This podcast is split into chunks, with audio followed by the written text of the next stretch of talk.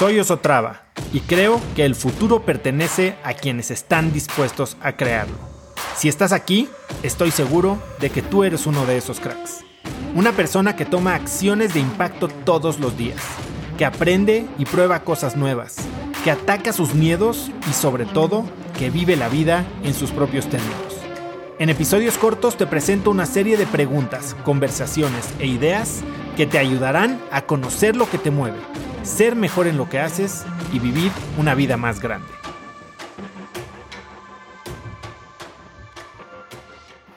Quiero que pienses en la última vez que trabajaste en un proyecto muy grande. Ándale, deja de escapar ese inevitable gemido.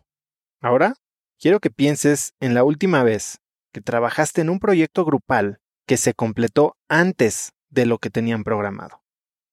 ¿Qué es eso que oigo? Ah, es el fatídico sonido del silencio. Los proyectos en equipo son conocidos por llevar mucho más tiempo del esperado, y eso significa que no tienes que ir muy lejos para encontrar algunos ejemplos famosos.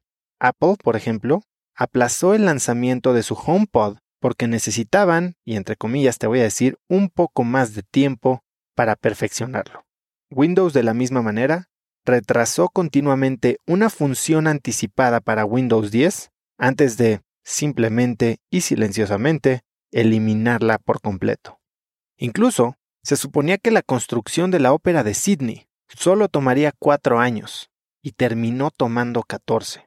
¿Y qué me dices de la Basílica de la Sagrada Familia de Barcelona, que lleva en construcción desde el siglo XIX? Esto no solo sucede en proyectos de grupos, pasa también a nivel personal. Seguramente te acuerdas de algún proyecto de la escuela o de la universidad para el que tuviste todo el año, y aunque empezaste con mucho tiempo, terminaste con prisas la noche anterior y entregándolo el día que se tenía que entregar, apenas, rayando. Pero ¿por qué sucede esto? ¿Por qué la productividad y como resultado nuestros horarios tiende a descarrilarse? Hay una ley que tiene mucho que ver con este fenómeno. Y esta es la ley de Parkinson. La ley de Parkinson es el viejo adagio de que el trabajo se expande para cubrir el tiempo que le ha sido asignado. En otras palabras, esto significa que la cantidad de trabajo requerido se ajusta generalmente para arriba al tiempo del que dispones para su finalización. Y este es un término que creó Cyril Northcote Parkinson en un ensayo que escribió para el Economist en 1955. Pero eso no es lo importante, te voy a poner un ejemplo simple. Piensa en que tienes dos semanas para planear la fiesta sorpresa de tu mejor amiga. Y dos semanas, pues obviamente es tiempo más que suficiente para reservar lugar, pedir un pastel, tal vez organizar algunos juegos o regalos para fiesta. Pero, como sabes que tienes tiempo de más, entonces esta fiesta se vuelve cada vez más elaborada. Uno de tus amigos quiere hacerle un video con clips de cuando salían de fiesta en la secundaria, otra de tus amigas quiere mandar a hacer playeras con su cara, una más quiere contratar a un grupo de covers con su música favorita para la fiesta. Ahora, esa fiesta, que realmente debería haber sido un proyecto muy simple y muy rápido, es algo que en realidad requiere semanas de planeación para completarse. Y eso justo es la ley de Parkinson en acción. Y algo así también nos pasa a nivel personal. Es más, a mí me pasó justo mientras creaba este mismo programa. Es muy simple. Entre más tiempo le das a una tarea para ser completada, más complicada se vuelve y más tiempo te lleva a terminarla. Aparte de que el trabajo en sí se vuelve cada vez más complejo, la procrastinación es otro factor más clave en la ley de Parkinson.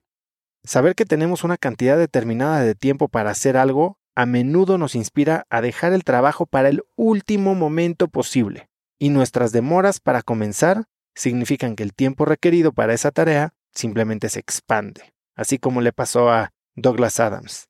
Aquí el tema es que combatir la ley de Parkinson no es algo que suceda fácilmente cuando estás en medio de un proyecto. La mejor ruta es comenzar temprano, planificando un inicio de proyecto exitoso en el que puedas establecer expectativas sobre cómo abordarás y conquistarás esos proyectos que son propensos a la demora. Eso es justo lo que hicimos cuando creamos el sistema de puntos de control para nuestras metas. Como buena práctica, para evitar ser presa de la ley de Parkinson, cuando arranques un proyecto, 1. Define claramente tus metas. 2. Comprende qué está adentro y qué está fuera del alcance de esta meta. Cuando estableces estas pautas desde el principio, estás mucho mejor equipado para cortar de raíz la ley de Parkinson. ¿Por qué? Porque cuando surge una nueva solicitud de función o cuando surge una sugerencia durante el transcurso del proyecto como el tema del grupo o de las playeras, te puedes recordar a ti mismo que ese tipo de cosas no habían sido consideradas, no están dentro del alcance y que no tienen razón de ser incluidas. Por último, establece una línea de tiempo como el último paso al inicio de tu proyecto. ¿Qué significa esto? Que no pongas fechas de entrega antes de haber definido todo lo demás antes de haber definido el alcance, antes de haber identificado qué es lo que requieres para completar el proyecto. Y así, las expectativas que pones para el proyecto estarán alineadas con las ambiciones de trabajo. Fijar un tiempo de entrega antes de tener claridad de todo esto puede resultar en no tener tiempo suficiente o en ser víctima de la ley de Parkinson porque asignaste demasiado tiempo a un proyecto que pudo haber sido más simple y más rápido de entregar. Conecta conmigo en Instagram como arroba osotrava y dime qué te pareció este episodio. Mi meta es inspirar a una nueva generación de hispanos a vivir vidas más grandes. Y si me quieres ayudar a lograrla, lo mejor que puedes hacer es seguirme en Spotify y dejar una reseña en Apple Podcasts para así subir en ese ranking. En tu reseña cuéntame de qué temas, categorías o personas te gustaría aprender y me aseguraré de leerlas para darte el contenido que quieres. Y no olvides unirte a mi comunidad de cracks en cracksnetwork.com. Es gratis y conectarás con más gente en el mismo camino de crecimiento que tú. Eso es todo por hoy. Yo soy Oso Traba y espero que tengas un día de cracks.